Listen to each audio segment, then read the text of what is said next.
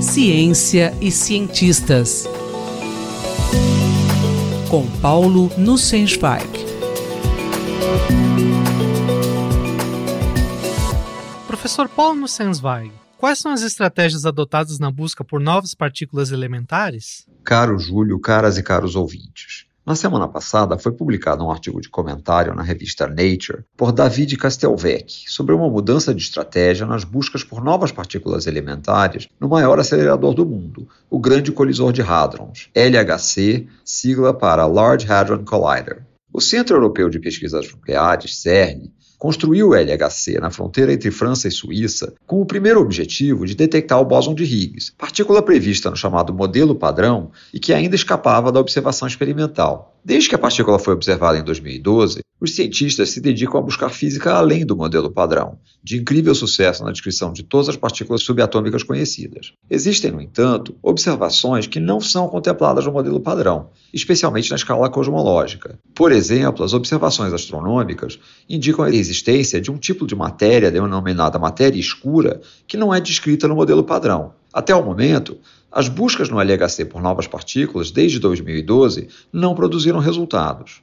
O LHC produz quantidades imensas de dados brutos por medições em grandes números de detetores a partir de colisões entre prótons em energias altíssimas, produzindo várias partículas diferentes. Os cientistas costumam estudar modelos que preveem a existência de novas partículas e eles simulam que tipo de evidência experimental seria obtida nesses modelos. Em seguida, eles programam as análises de dados para buscar essas assinaturas experimentais, de modo focado. Ao encontrarem sinais que indicam a possibilidade de ocorrência de eventos previstos, utilizam um arsenal de ferramentas de análise estatística para obter elevado grau de confiabilidade e poder anunciar uma descoberta. No seu artigo na Nature, Castelvec comenta um trabalho disponibilizado no repositório de pré-prints online Archive e que está submetido para publicação numa revista científica.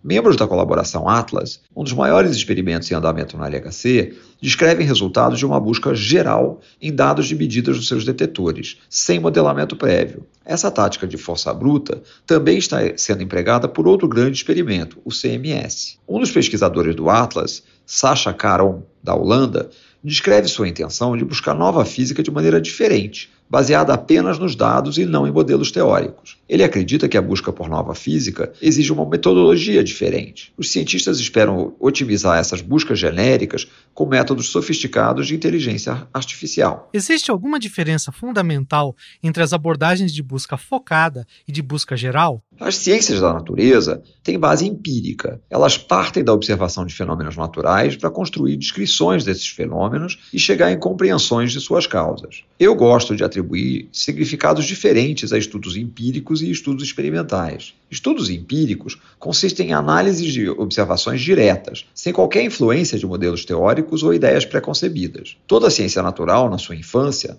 passa obrigatoriamente por uma fase restrita a estudos empíricos. Somente após reunir muitas observações, somos capazes de detectar padrões nas medições que nos levam a formular hipóteses das suas causas. Construímos, então, modelos que nos permitem prever resultados de novas medições. Essas novas medições agora têm o propósito de testar os modelos e permitem validar ou descartar as hipóteses formuladas. Trata-se então de um estudo experimental. É tipicamente a realização de vários estudos experimentais, somada à sofisticação crescente dos modelos, que leva à busca de um conjunto mínimo de hipóteses gerais que conduza à maior capacidade preditiva possível. Esse é o processo de formulação de teorias científicas. A distinção entre empirismo e experimentação pode dar a impressão de que estudos empíricos são mais primitivos e de menor valor. Isso não é uma impressão adequada. Estudos empíricos não são apenas necessários na infância das ciências naturais. Se cientistas apenas se dedicam a testar modelos e teorias já existentes, torna-se muito mais difícil romper paradigmas. Só mediríamos aquilo que é previsto por nossas teorias.